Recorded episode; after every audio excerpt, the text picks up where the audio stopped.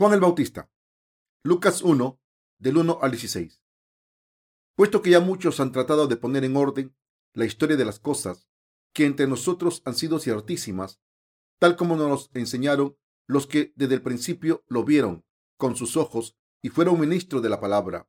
Me ha parecido también a mí, después de haber investigado con diligencia todas las cosas desde su origen, escribírtelas por orden, oh excelentísimo Teófilo, para que conozcas bien la verdad de las cosas en las cuales has sido instruido. Hubo en los días de Herodes, rey de Judea, un sacerdote llamado Zacarías, de la clase de Abías. Su mujer era de las hijas de Aarón y se llamaba Elizabeth. Ambos eran justos delante de Dios y andaban irreprensibles en todos los mandamientos y ordenanzas del Señor. Pero no tenían hijo porque Elizabeth era estéril y ambas eran ya de edad avanzada. Aconteció que ejerciendo Zacarías el sacerdocio delante de Dios, según el orden de su clase, conforme a la costumbre del sacerdocio, le tocó en suerte ofrecer el incienso, entrando en el santuario del Señor, y toda la multitud del pueblo estaba fuera, orando a la hora del incienso, y se le apareció un ángel del Señor, puesto en pie a la derecha del altar del incienso, y se turbó Zacarías al verle y le sobrecogió temor. Pero el ángel le dijo, Zacarías, no temas, porque tu oración ha sido oída, y tu mujer Elizabeth te dará a luz un hijo, y llamará su nombre Juan, y tendrás gozo y alegría, y muchos se regocijarán de su nacimiento, porque será grande delante de Dios. La genealogía de Juan el Bautista. Leamos Lucas 1 del 5 al 7. Hubo en los días de Herodes, rey de Judea, un sacerdote llamado Zacarías, de la clase de Abías.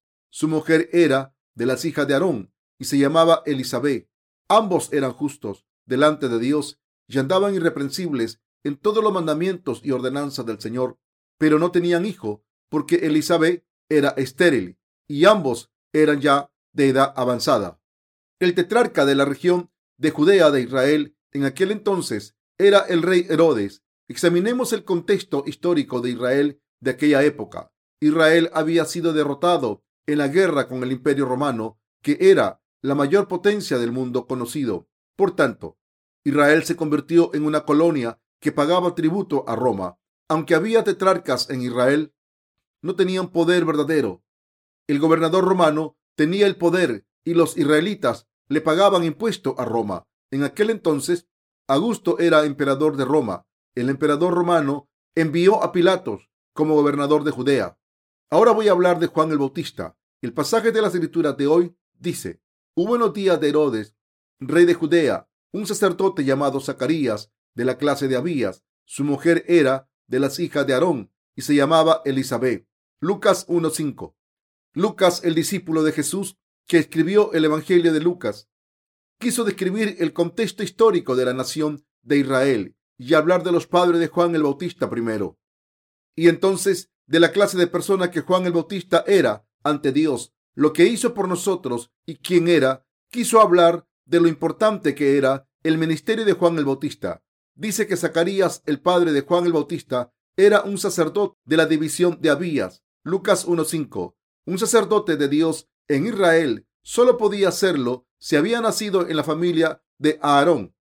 Dios hizo que los descendientes de Aarón, que era de la tribu de Leví, entre los doce hijos de Jacob fueran sacerdotes, Dios escogió a Aarón, el hermano mayor de Moisés, y le confirió la tarea de ser sumo sacerdote.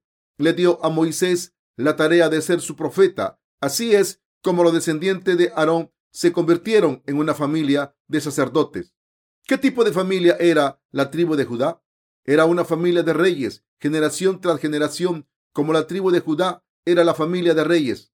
Dios Padre hizo que Jesucristo naciese en esa tribu. Lucas 1 dice que Juan el Bautista nació como hijo de Zacarías. Hubo en los días de Herodes, rey de Judea, un sacerdote llamado Zacarías, de la clase de Abías. Su mujer era de las hijas de Aarón y se llamaba Elizabeth. Lucas 1.5. Zacarías nació en la familia de Abías y desempeñó la función de sacerdote como descendiente de Aarón. Por tanto, Juan el Bautista, hijo de Zacarías, pudo heredar esa función. En otras palabras, los descendientes de Aarón, el sumo sacerdote, podía entrar en el santuario de Dios todos los días para cuidar de los instrumentos como el candelabro de oro, el altar de incienso y la mesa del pan. Cada sacerdote realizaba sus funciones cuando cumplía los 30 años y hasta que cumplía los 50, si no tenía problemas físicos o espirituales. Leamos Primera de Crónicas 24 del 1 al 4. También los hijos de Aarón fueron distribuidos en grupos. Los hijos de Aarón, Nadab, Abiú, Eleazar e Itamar, mas como Nadab y Abiú murieron antes que su padre y no tuvieron hijos, Eleazar e Itamar ejercieron el sacerdocio y David con Sadoc de los hijos de Eleazar y Ahimelech de los hijos de Itamar lo repartió por sus turnos en el ministerio. Y de los hijos de Eleazar había más varones principales que de los hijos de Itamar y los repartieron así. De los hijos de Eleazar, dieciséis cabezas de casas paternas y de los hijos de Itamar por sus casas paternas ocho. Aarón tuvo ocho hijos, Nadab y Abiú. Eleazar e Itamar, Nadab y Abiú murieron porque ofrecieron fuego profano ante el Señor. Levítico 10.1. Y Eleazar e Itamar fueron sacerdotes en la presencia de Aarón, su padre. Sin embargo, a medida que pasó el tiempo, los descendientes de Aarón crecieron en número. Entonces el rey David tuvo que establecer un orden de sacerdotes que hicieran las tareas del sacerdocio. Dividió a todos los descendientes de Aarón en 24 divisiones según sus ramas. Eleazar tuvo 16 hijos e Itamar tuvo 8 hijos. El rey David hizo 24 divisiones de sacerdotes según las familias de los 24 nietos de Aarón, el sumo sacerdote. Juan el Bautista nació de la casa de Aarón. Los sacerdotes del Antiguo Testamento tenían que ofrecer los holocaustos a diario y cuidar de los instrumentos del santuario. Así que Zacarías entró en el santuario para hacer su tarea. Entonces el ángel se le apareció de repente diciendo, Zacarías, no temas, porque tu oración ha sido oída y tu mujer Elizabeth te dará a luz un hijo y llamará su nombre Juan. Lucas 1.13. ¿Qué quiere decir esto? Zacarías no tenía hijos, aunque él y su mujer eran muy mayores. Entre los israelitas era una vergüenza en la familia que una generación acabara sin hijos. Así que Zacarías quería tener un hijo. Parece ser que el sacerdote Zacarías oraba a Dios porque pasaba mucho tiempo en el santuario. Entonces el ángel de Dios se le apareció a Zacarías en ese momento. Mis queridos hermanos, ¿cuál sería la reacción de una persona si un ángel se le apareciera en un sitio oscuro? La mayoría de la gente estaría aterrorizada.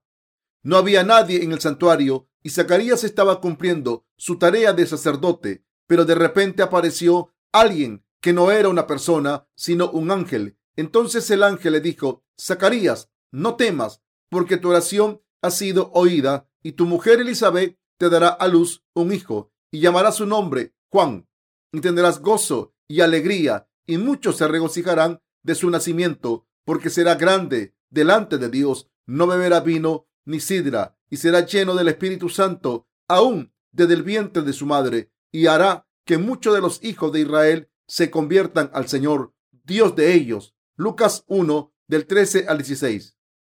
Esto nos habla del nacimiento de Juan el Bautista. Por tanto, Juan el Bautista tuvo que nacer en la familia de Zacarías y Dios quiso utilizar al hijo de Zacarías para cumplir su providencia. Zacarías era una persona que ofrecía sacrificios según la ley de Dios y cumplía sus mandamientos y estatutos. Dios hizo que Juan el Bautista naciese en este mundo como hijo de Zacarías para hacerle servir la justicia de Dios. Pero Juan el Bautista pudo bautizar a Jesús solo porque era descendiente de Aarón. Todos estos sucesos era la voluntad de Dios Padre. Dios estableció el sistema de sacrificios del Antiguo Testamento que eliminaba los pecados de los israelitas. Dios hizo que los israelitas pudiesen ser salvados a través del sistema de sacrificios que estableció y Dios planeó en el Nuevo Testamento que salvaría a la humanidad de sus pecados según la ley de salvación establecida en el monte Sinaí. Por eso, antes del nacimiento de Jesucristo, envió al ángel a Zacarías, descendiente de Aarón, y le dijo que le daría un hijo. Dios hizo que Juan el Bautista, quien se convertiría en el representante de la humanidad, naciese a través del sacerdote Zacarías y por otro lado hizo que Jesús fuese concebido en el vientre de María. Seis meses después, hizo que Jesucristo realizase la función de sumo sacerdote cuando tenía 30 años. Por tanto, cuando Jesús cumplió los 30 años, pudo convertirse en el sumo sacerdote del cielo. Estaba preparado para ser bautizado por Juan el Bautista. Por otro lado, Juan el Bautista cumplió los 30 años y como representante de la humanidad pudo bautizar a Jesús, el sumo sacerdote del cielo. Dios permitió que esto sucediese. Juan el Bautista puso las manos sobre la cabeza de Jesús y Jesús fue bautizado para recibir los pecados del mundo para siempre. Dios Padre cumplió la obra de la remisión de los pecados al hacer que su Hijo recibiese los pecados de la humanidad al ser bautizado. Así que Dios hizo que Jesús fuese bautizado por Juan el Bautista. Esta es la providencia de Dios que cumplió toda su justicia. Los autores de las escrituras de los cuatro evangelios siempre hablan del ministerio de Juan el Bautista en la introducción. Antes de hablar del ministerio de Jesús, porque es muy importante, esto se debe a que Juan el Bautista tuvo que transferir los pecados de la humanidad a Jesús mediante el bautismo. Dios Padre preparó al representante de la humanidad que transferiría los pecados del mundo a su Hijo Jesucristo. Dios les dio a los israelitas la gracia de salvación en el Antiguo Testamento al hacer que recibiesen la remisión de los pecados mediante los descendientes del sumo sacerdote Aarón, que transfería los pecados a las ofrendas. Los sacerdotes del pueblo de Israel en el Antiguo Testamento tuvieron que pasar los pecados de cada persona a las ofrendas y sacrificarlas, pero en el Nuevo Testamento fue suficiente con que Jesús fuese bautizado por Juan el Bautista una vez, muriese una vez en la cruz y resucitase una vez. La gente pudo recibir la remisión de los pecados en el Nuevo Testamento por fe en el ministerio de Jesucristo, que era lo mismo que los sacrificios del Antiguo Testamento. Solamente el método y el efecto de la salvación eran diferentes a los del Antiguo Testamento. Por eso se necesitaba a Juan el Bautista para conectar el Antiguo y el Nuevo Testamento. Cuando Jesús vino al mundo, fue bautizado por Juan el Bautista, el representante de la humanidad. No todo el mundo podía hacer esto. Solamente alguien como Juan el Bautista, enviado por Dios como descendiente de Aarón, pudo hacer esta tarea. Solamente el cuerpo de Jesús podía convertirse en el sacrificio por todos nuestros pecados. Por tanto, lo primero que debemos pensar es que tenía que haber un representante de la humanidad entre los descendientes de Aarón, quien fue el primer sumo sacerdote de este mundo. Dios Padre envió y preparó a Juan el Bautista como descendiente de Aarón y como representante de la humanidad ante Jesús. El ángel dijo, tu mujer Elizabeth te dará a luz un hijo y llamará su nombre Juan. Lucas 1.13. Este evangelio del agua y el espíritu empezó en el momento en que el ángel se le apareció el sacerdote Zacarías y le prometió que nacería Juan el Bautista. Entonces Juan el Bautista se convirtió en un hombre grande ante el Señor y el representante de la humanidad. Era mayor que Moisés y que el profeta Isaías. Sigamos leyendo el siguiente pasaje, porque será grande delante de Dios, no beberá vino ni sidra, y será lleno del Espíritu Santo, aún desde el vientre de su madre, y hará que muchos de los hijos de Israel se conviertan al Señor, Dios de ellos. Lucas 1, del 15 al 16. Juan el Bautista es igual que los nazarenos que fueron consagrados a Dios en el Antiguo Testamento. Un nazareno era una persona dedicada a Dios que no bebía licor. Juan el Bautista era la persona que transferiría los pecados a Jesucristo al bautizarle. Era un hombre de Dios enviado a este mundo por Dios. ¿Qué dice la Biblia acerca de Juan el Bautista? Dice, y será lleno del Espíritu Santo aún desde el vientre de su madre. Lucas 1.15. Recibimos el Espíritu Santo solo después de haber recibido la remisión de los pecados. Pero Dios dijo que Juan el Bautista estaba lleno del Espíritu Santo desde el vientre de su madre. Juan el Bautista, quien bautizó a Jesús, fue concebido en el vientre de Isabel, la mujer del sacerdote de Zacarías. Después María fue a ver a Isabel, pero Jesús fue concebido en el vientre de la Virgen María. Entonces Jesús y Juan el Bautista se conocieron mientras estaban en el vientre de sus madres. Juan el Bautista saltó de alegría en el vientre de su madre en ese momento. No podemos pensar en Juan el Bautista como en un profeta más del Antiguo Testamento. Era el representante de la humanidad que bautizaría a Jesús para que Dios Padre pudiera salvar a la humanidad. Fue preparado y utilizado porque era indispensable para cumplir la justicia de Dios. La voluntad de Dios se cumplió cuando Juan el Bautista le pasó los pecados de la humanidad a Jesús para siempre al bautizarle. En otras palabras, Jesús recibió los pecados del mundo al ser bautizado por Juan el Bautista. Así que la gente que ignora el ministerio de Juan el Bautista no puede recibir la salvación de todos sus pecados. He conocido muchos cristianos que dicen que creen en Jesús como su Salvador, pero la mayoría de ellos ignoran el ministerio de Juan el Bautista, pisotean el ministerio de Juan el Bautista de esta manera. Dicen, ¿por qué es tan importante el papel de Juan el Bautista? Por eso no han recibido la remisión de los pecados. Pero Juan el Bautista fue tratado con importancia en los cuatro evangelios. Sin embargo, las palabras de los cristianos no son la palabra de Dios, sino la palabra del hombre. ¿Qué dice la palabra de Dios acerca del ministerio de Juan el Bautista? Si leemos los cuatro evangelios, vemos que todos describen el ministerio de Juan el Bautista. Por ejemplo, el evangelio de Marcos empieza con el pasaje sobre cómo Juan el Bautista preparó el camino del Señor y después describe cómo bautizó a Jesucristo según la voluntad de Dios Padre. En el principio de los cuatro evangelios, Juan el Bautista aparece antes que Jesús gritando, arrepentíos, víboras, y llamando a la gente al verdadero arrepentimiento para volver a Dios.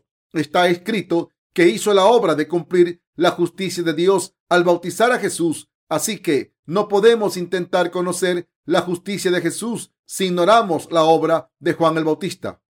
En cuanto a la obra de Juan el Bautista, Jesús dijo personalmente que había sido enviado especialmente a este mundo para que Dios salvase a la humanidad de sus pecados. Juan el Bautista era la persona que, como representante de la humanidad, transfirió los pecados del mundo al Salvador Jesús al bautizarlo. Si Juan el Bautista no hubiese nacido en este mundo y si no hubiese sido por este papel, todavía tendríamos nuestros pecados. Esto se debe a que no hubiera sido suficiente que Jesús muriese en la cruz sin el ministerio de Juan el Bautista. Dios necesitaba el ministerio de Juan el Bautista para cumplir la salvación de la humanidad. Así que debemos saber que el Evangelio del agua y el Espíritu del Señor es el plan de salvación de Dios. Dios nos ha hablado de esta salvación empezando con el sistema de sacrificios del tabernáculo. La gente que desobedecía la ley tenía que llevar a un cordero o cabra para ser sacrificado ante Dios y antes le transferiría los pecados mediante la imposición de manos. Entonces podía recibir la remisión de los pecados al matar al animal, cortarlo en trozos, en ofrecérselo a Dios este es el sistema de la ley establecida por Dios para salvarnos de los pecados del mundo. Para redimir los pecados de los israelitas cometidos en un año, Dios les dio el sistema de sacrificios para el día de la expiación. Levítico 16. El décimo día del séptimo mes de cada año, el sumo sacerdote ponía ambas manos sobre la cabeza de un chivo expiatorio para transferirle todos los pecados de los israelitas cometidos ese año. Entonces se dejaba suelto por el desierto a manos de un hombre adecuado para la tarea. Levítico 16 del 20 al 22. Dios creó esta ley de la salvación y para eliminar los pecados de los israelitas, según este sistema, el sumo sacerdote tenía que ofrecer el sacrificio de expiación. De la misma manera, tenía que haber un sumo sacerdote en el Nuevo Testamento y por eso Dios Padre envió a Juan el Bautista al mundo seis meses antes de enviar a su hijo.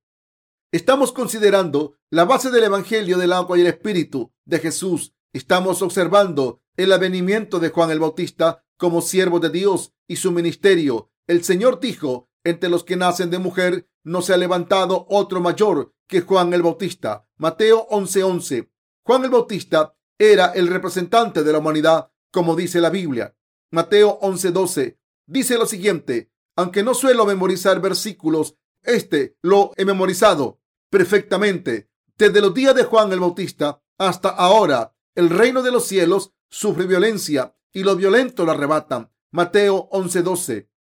Todos los pecados de la humanidad fueron pasados a Jesús por Juan el Bautista mediante el bautismo, nosotros podemos recibir la remisión de los pecados por fe en el hecho de que nuestros pecados y los de todo el mundo fueron pasados a Jesús para siempre cuando fue bautizado por Juan el Bautista. Quien crea en este Evangelio del agua y el Espíritu recibe la remisión de los pecados y puede entrar en el reino de los cielos por fe en la justicia de Dios.